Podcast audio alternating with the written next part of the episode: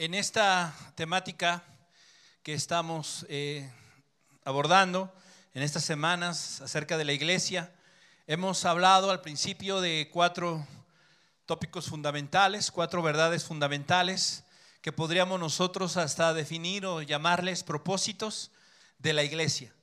Sí, el primero, dijimos, era amar a Dios como verdad fundamental. Recordamos el primer y gran mandamiento, amarás al Señor tu Dios. El segundo, que es semejante a este, amarás a tu prójimo como a ti mismo. La tercera cosa que nosotros encontramos en la escritura, que el Señor de manera imperativa precisamente eh, le dijo, le llamó a sus discípulos fue predicad el Evangelio, ¿sí? anunciad el reino de Dios. ¿Sí? Y en cuarto lugar, bueno, pues les encomendó y les dijo id hasta lo último de la tierra, comenzando en Jerusalén, Judea, Samaria y hasta lo último de la tierra. Cuatro cosas que Dios, a través de nuestro Señor Jesucristo, le encomendó a su iglesia. Repito, amar a Dios, amar al prójimo, predicar el Evangelio, eh, ir a todas las naciones, comenzando desde el lugar en el que nosotros estamos. Estas cuatro verdades, cuatro principios, cuatro propósitos, los hemos estado desarrollando. El primero, ya hablamos de él, cómo debemos nosotros amar a Dios, la necesidad que tenemos como iglesia de amar a Dios. Eh, y hemos hablado acerca de algunos aspectos alrededor de esto. Hoy vamos a comenzar a hablar acerca de amar al prójimo. Esta es una de las cosas que Jesús fue muy claro y contundente con, con, sus discípulos. Y a lo largo de toda la escritura vamos a encontrar evidencia que apunta a lo mismo. Sí, Jesús le dijo a sus discípulos, vamos a leer el texto un poco más adelante de Juan capítulo 13, diciéndoles, ámense los unos a los otros, porque de esta manera podrán reconocer y el mundo sabrá que sois mis discípulos, que se amen los unos a los otros. Y este y este mandato o este mandamiento nosotros lo vemos repetirse una y otra vez en la escritura. No solamente por Jesús, porque no es la única vez que Jesús lo menciona, sino vemos al apóstol Pablo, vemos a Juan, vemos a Pedro, que es el que vamos a citar ahorita, mencionar exactamente la misma realidad. Y no solamente eso, sino miramos a la iglesia en el inicio de su, de su caminar y andar como comunidad de personas llamadas a estar fuera, a salir de la iniquidad, a salir del mundo y vivir para Dios precisamente el poder buscar esto como un llamado principal. Bien, estamos en primera de Pedro, capítulo 4, y dentro de todas las recomendaciones que hace aquí el apóstol, ¿sí? Eh, a los creyentes, a la iglesia de Jesucristo, les dice ahí en el, en el 3, baste ya el tiempo pasado para hacer lo que agrada a, los gentiles, andando en esto, en aquello. Pero vamos a enfocarnos, ¿sí? En el verso 7. En los primeros versos es un llamado a la santidad, es un llamado a vivir de manera diferente, distinta en cuanto a la santidad. Y vamos a ver qué dice el verso 7. Dice, mas el fin de todas las cosas se acerca. Esta es, una, esta es una declaración que para nosotros debe de ser muy, muy importante. ¿Por qué razón? Mira, estamos hablando de que el apóstol Pedro escribió esto en el primer siglo. Estamos nosotros ya a bastantes siglos de distancia del apóstol Pedro. Y el apóstol Pedro veía como muy cercano ya el que todo esto terminara, de que el fin de todas las cosas se acercaba. Sin embargo, bueno, imagínate nosotros 20 siglos posteriores a él, si no estaremos todavía más cerca que Él de ese momento. Y hoy en medio de todo lo que miramos en la situación geopolítica, en todo lo que vemos alrededor del mundo, alrededor de Israel, alrededor de lo que Dios manifiesta, ciertamente esa, esa expresión final de los tiempos tiene como que un sentido todavía más urgente para nosotros que vivimos en esta generación. Sin embargo, ¿qué dice el apóstol respecto a esto? Dice, mas el fin de todas las cosas se acerca. Sed pues sobrios y velad en oración. Y ante todo, ¿sí? Mira, dentro de todas las cosas que Pedro cree que son importantes, que la iglesia tenga presente, que la iglesia procure manifestar, procure vivir, ya mencionó la vida en santidad, ya mencionó el ser diferentes, el ser distinto, el no correr en el mismo desenfreno. Ahora dice ante todo, es decir, como una situación importante, como una situación relevante tened entre vosotros ferviente amor. ¿Por qué? Porque el amor cubrirá multitud de pecados. Hospedaos los unos a los otros sin murmuraciones. Cada uno, según el don que ha recibido, ministrelo a los otros como buenos administradores de la multiforme gracia de Dios. Si alguno habla, hable conforme al poder que Dios da, para que en todo Dios sea glorificado por Jesucristo, a quien pertenecen la gloria y el imperio por los siglos de los siglos. Amén. Entonces Pedro está tratando de que la iglesia recuerde recupere ese principio fundamental que enseñó nuestro Señor Jesucristo. ¿Por qué? Porque los tiempos son malos. ¿Por qué? Porque el fin se acerca. ¿Por qué? Porque hay muchos engañadores. ¿Por qué? Porque hay burladores. ¿Por qué? Porque vivimos en un mundo complicado, en un mundo difícil, en un mundo que definitivamente necesita conocer a Dios, necesita que Dios sea glorificado, exaltado, reconocido en medio de esta generación, en medio de este mundo, y quiénes van a ser los responsables, los encargados de eso. ¿Van a ser los ángeles? ¿Van a ser quiénes van a ser? Tiene que ser la iglesia. Pedro hace un llamado urgente a la iglesia, sabiendo que el fin se acerca. ¿Para qué? Para que se amen unos a otros. Ahora sí, vamos a Juan capítulo 13. Y vamos a ver ahí algo muy similar, pero en este caso nuestro Señor Jesucristo. Y es precisamente la, razón por la cual nosotros podemos eh, decir, pensar, creer que este es un llamado de Dios muy importante para nosotros como iglesia. Juan capítulo 13.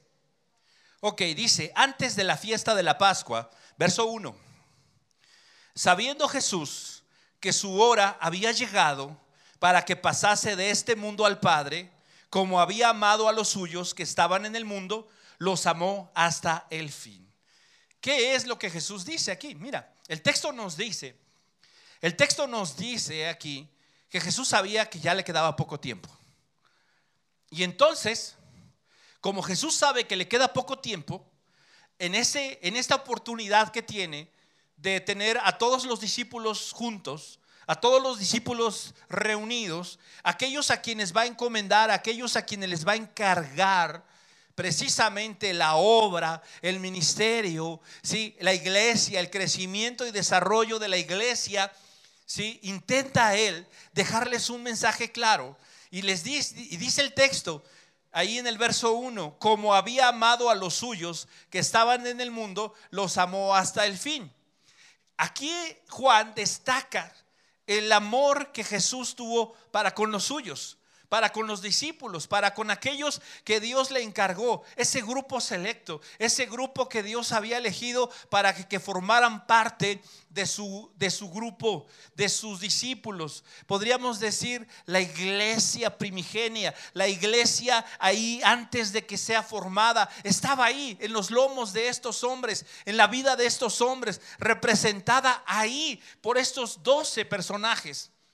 Vamos a mirar que, bueno, en este punto, más adelante leeremos que uno de ellos fue separado, Judas, el traidor, Judas Iscariote, el hijo de Simón Iscariote, el cual pues decidió en su corazón entregar a Jesús, traicionarlo, separarse de esto, de este llamado, renunciar a esto que Dios estaba haciendo en medio de ellos. Pero dice el texto que Jesús amó a los suyos pero los amó de una manera muy particular. los amó hasta el fin, dice la reina Valera. Otras versiones dicen, los amó hasta el límite, los amó hasta lo sumo, los amó más allá de lo normal, los amó con todo, en toda la plenitud.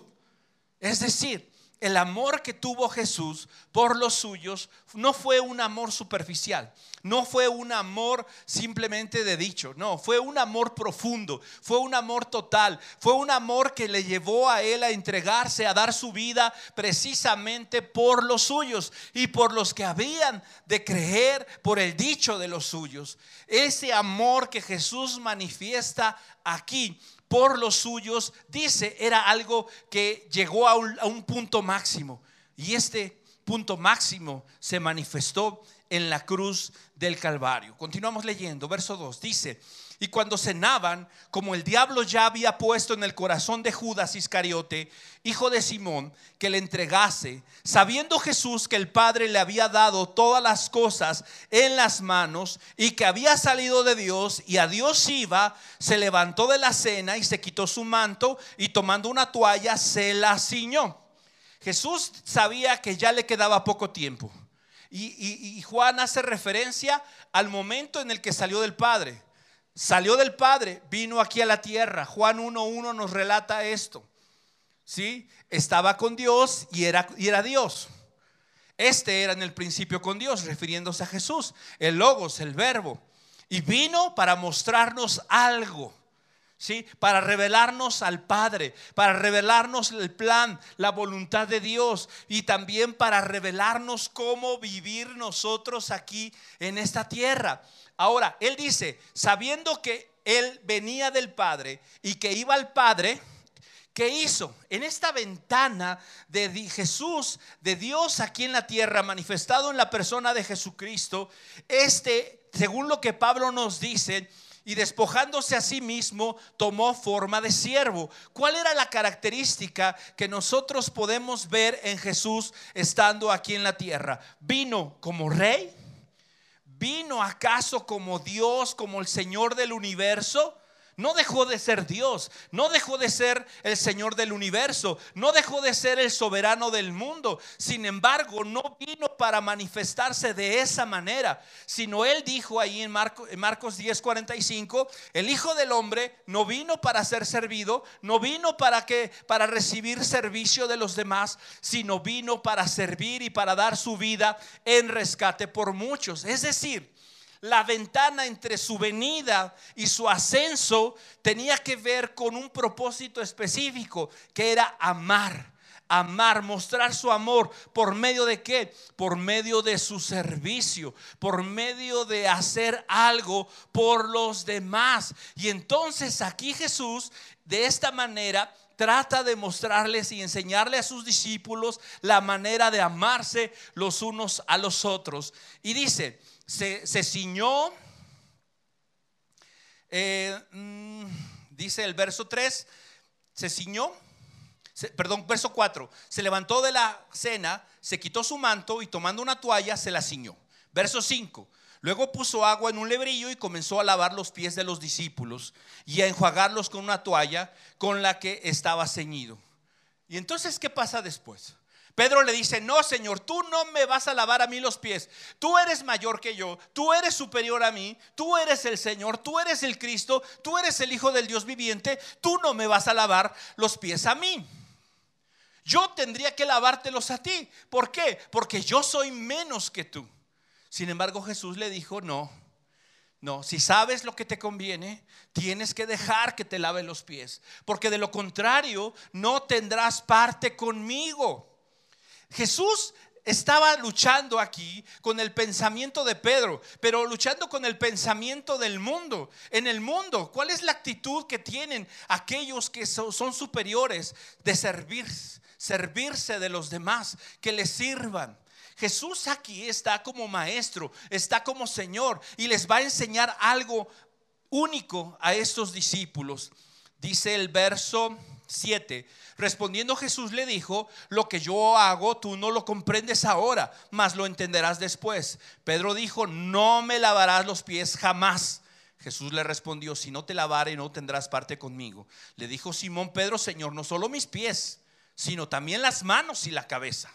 Jesús le dijo, el que está lavado no necesita sino lavarse los pies, pues está todo limpio.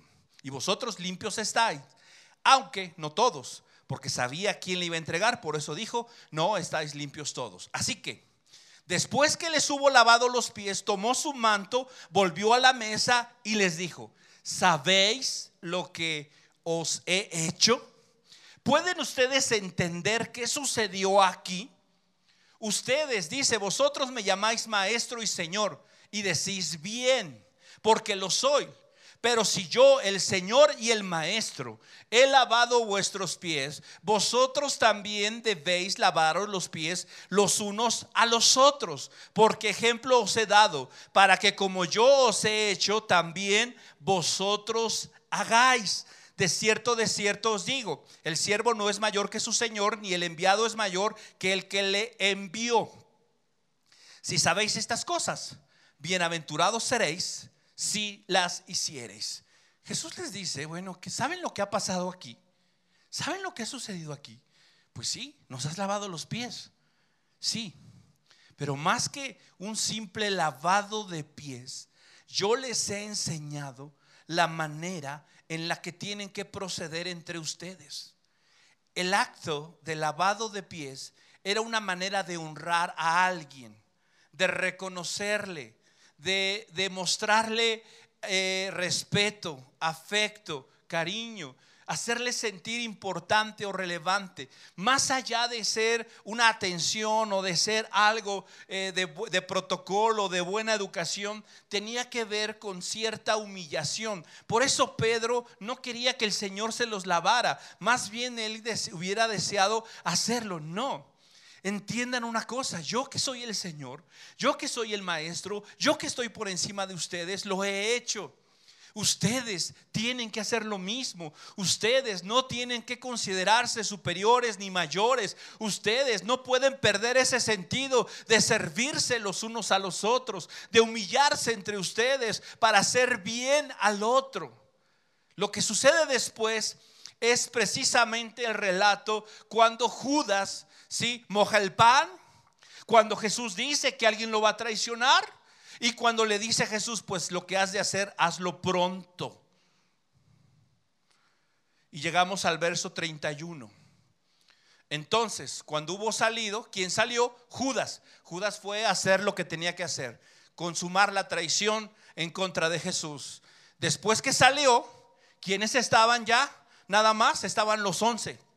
Estaban los once con Jesús, estaban los elegidos, estaban los escogidos.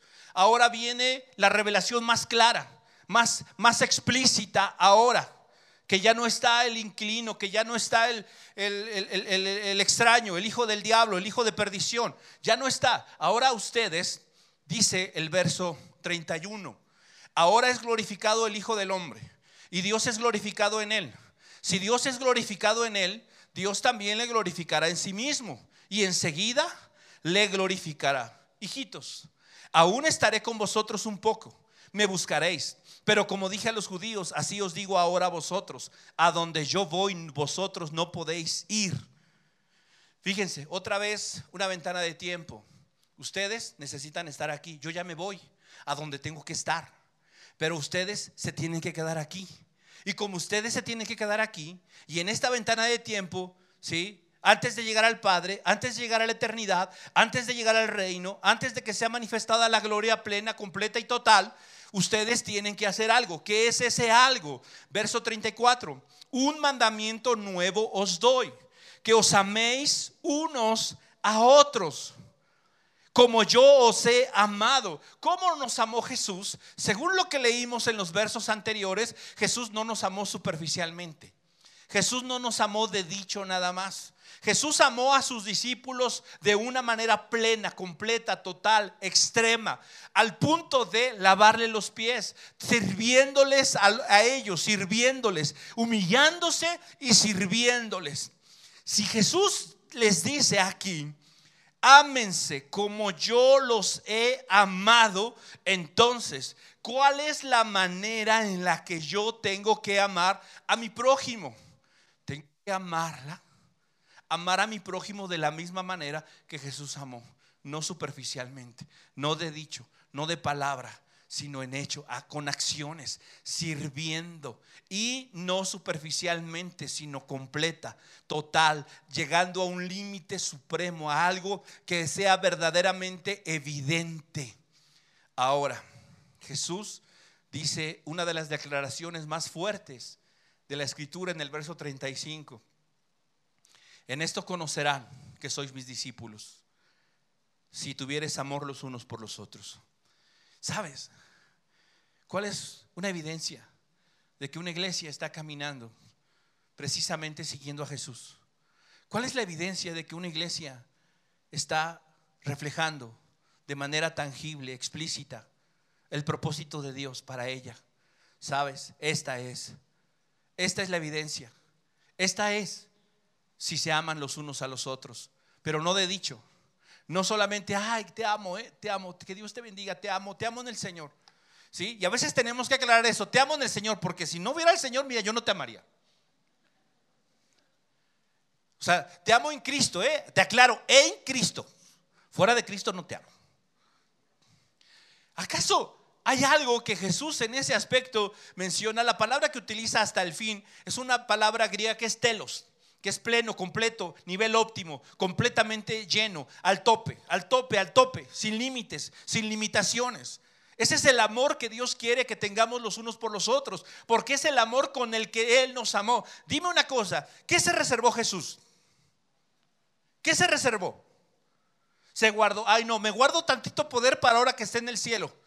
No, estuvo aquí en la tierra. Y dice la Biblia que anduvo haciendo bienes, sanando a los enfermos, limpiando leprosos, echando fuera demonios, haciendo lo necesario para que la gente tuviera tranquilidad, conociera el reino de Dios, se acercara al reino de Dios, escuchara y viera la mano de Dios a través de él y pudieran acercarse, creer en el Evangelio. Esa fue, él no se reservó nada. Cuando estuvo en la cruz, no se reservó nada, no, no, no guardó nada, todo lo dio. por ahí muchos dicen, derramó hasta la última gota de sangre. Bueno, derramó hasta la última gota de sangre. Ni una gota de sangre se reservó. Dio todo. Y a nosotros, ¿qué nos pide que demos? ¿Cómo nos pide que amemos? Como Él amó. Y sabes, esto no es sencillo, esto no es fácil. Pero necesitamos nosotros definitivamente tener eso en mente, que es la idea de Dios, el propósito de Dios. Regresamos a primera de Pedro. ¿Cómo dice, verso 8? Y ante todo, tened entre vosotros ferviente. Fíjate cómo no es simple y sencillamente un amor. No, aquí Pedro dice ferviente. ¿Qué es esta expresión ferviente? Esta, esta, palabra ferviente en el idioma original tiene una connotación muy interesante que es intencional. Con fuerza, pero con una intención. Sí, con una intención, concentrado en. Eso es la palabra que utiliza aquí, que es ectenes, tenes, ectenes.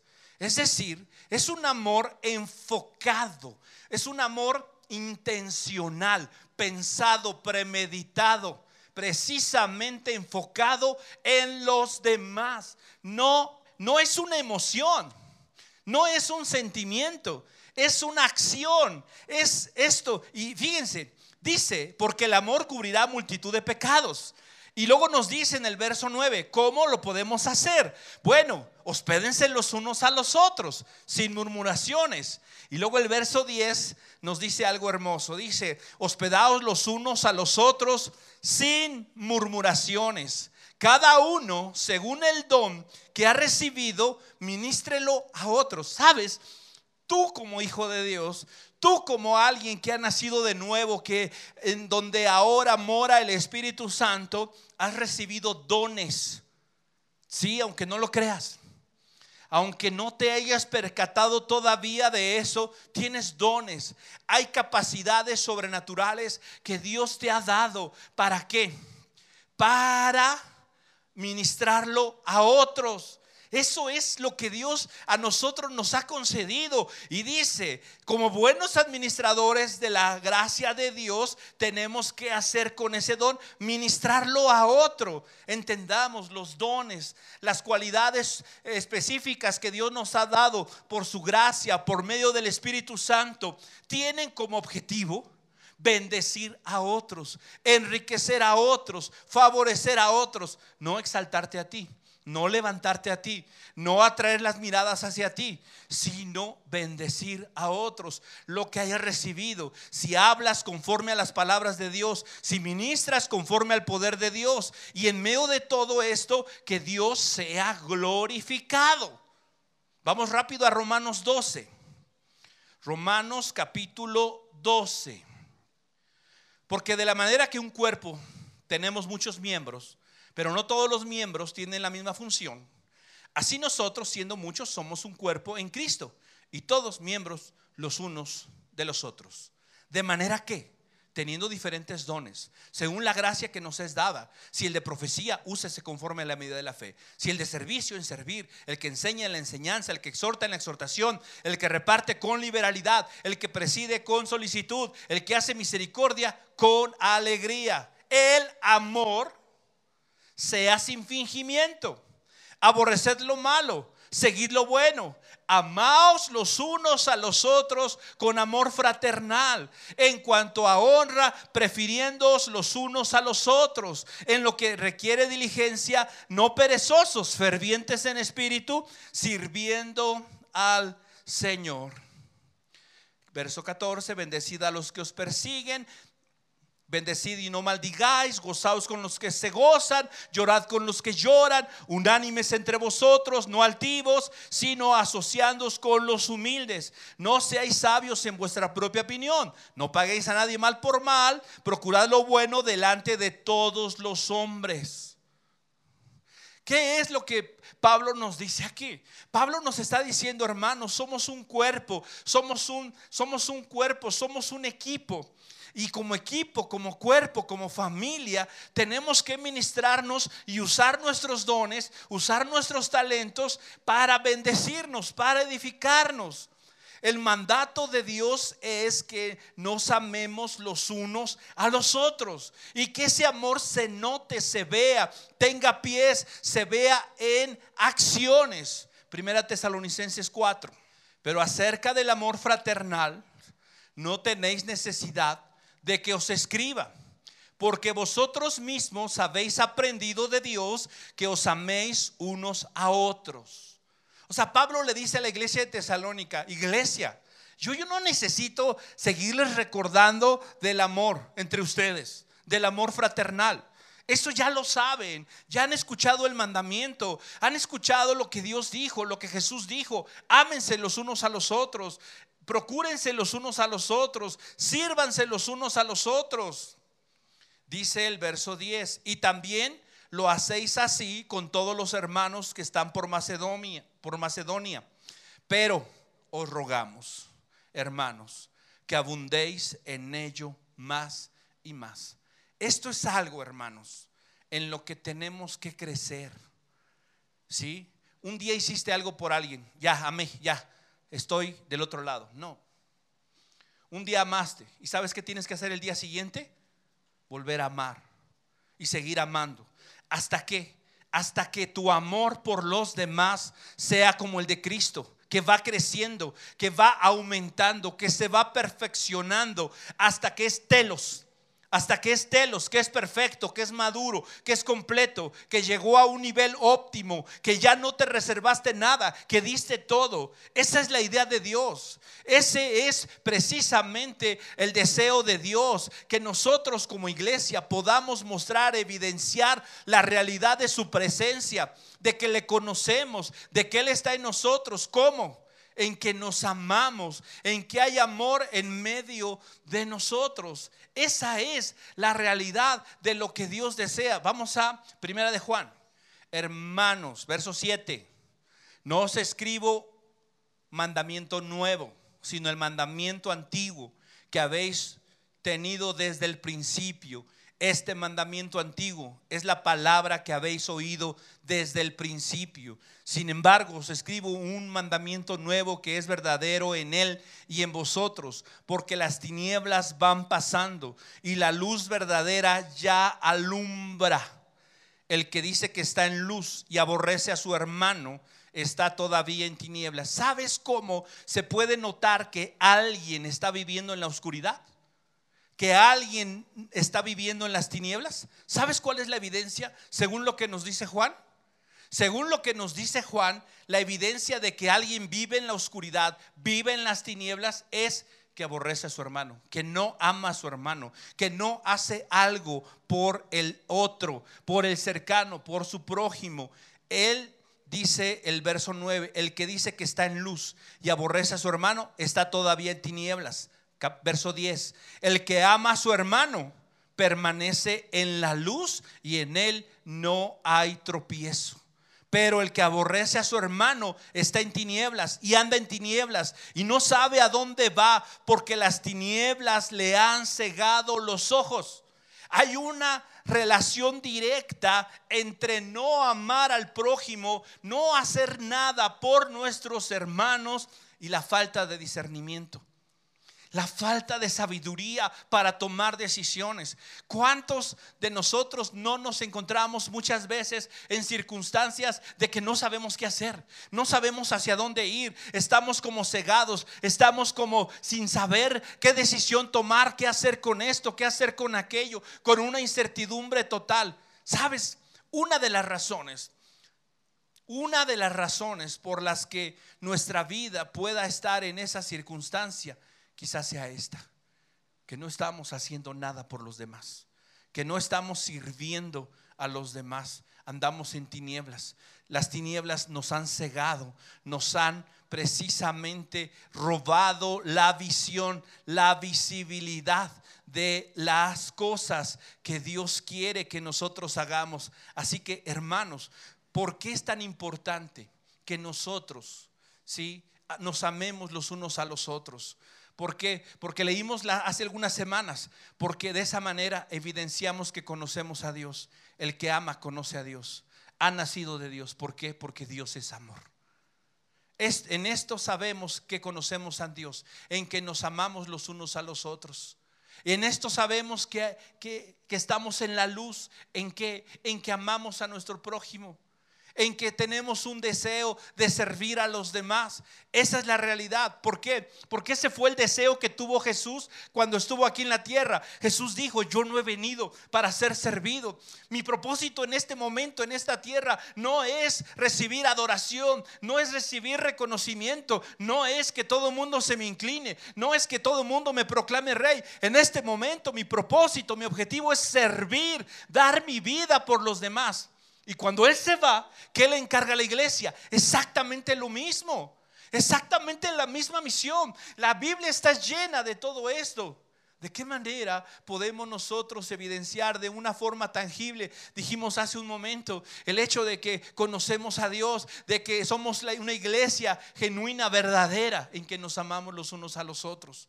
Jesús le dijo a, a sus discípulos y a los que le oían, una ciudad no se coloca ¿sí? No, no se puede esconder. Una, una ciudad en la punta de una montaña no se puede esconder. Una luz no se coloca debajo de la mesa, sino que se coloca en un lugar visible, en el candelero, para que alumbre a toda la casa. Y Jesús dijo, así alumbre vuestra luz a todos los hombres y de esa manera glorifiquen a Dios por sus buenas obras.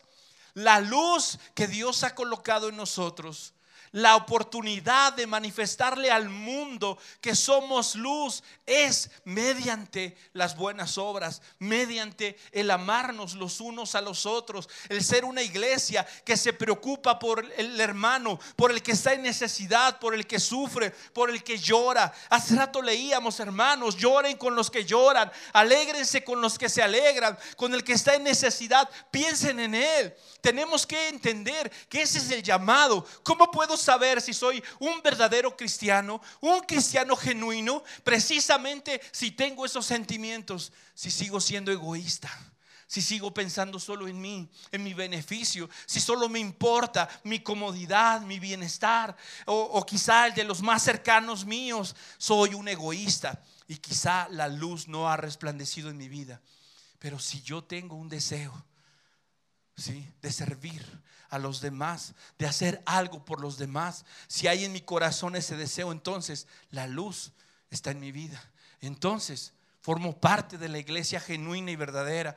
Y ahora, si hay más de uno, si hay dos, tres, cuatro, cinco, seis, que juntos pueden formar una comunidad que se ama, que se procura, que ve, se ve, ve, ve por sí, ve entre sí, por las necesidades, por los problemas, por las dificultades. Entonces, estamos delante de una iglesia que está cumpliendo con el propósito de Dios. ¿Por qué? debemos amarnos los unos a los otros, porque es la mejor forma de manifestarle al mundo que pertenecemos a la iglesia del Señor. No es, no es casualidad que Jesús antes de ir al Padre le dijera eso a sus discípulos. Ámense como yo los he amado. ¿Cómo? Sirviendo, sirviendo a los demás, pensando en los demás, no pensando que soy superior, sino pensando que soy el servidor de los demás. Jesús le dijo a sus discípulos, entre vosotros no será así, enseñorearse. No, el que quiera ser el mayor tiene que convertirse en el servidor de los demás. Hermanos, consideremos estas cosas y el Señor nos dé entendimiento para amarnos como Dios nos amó y podamos evidenciar que somos una iglesia que le conoce, que le sigue y que camina en la luz de Jesucristo.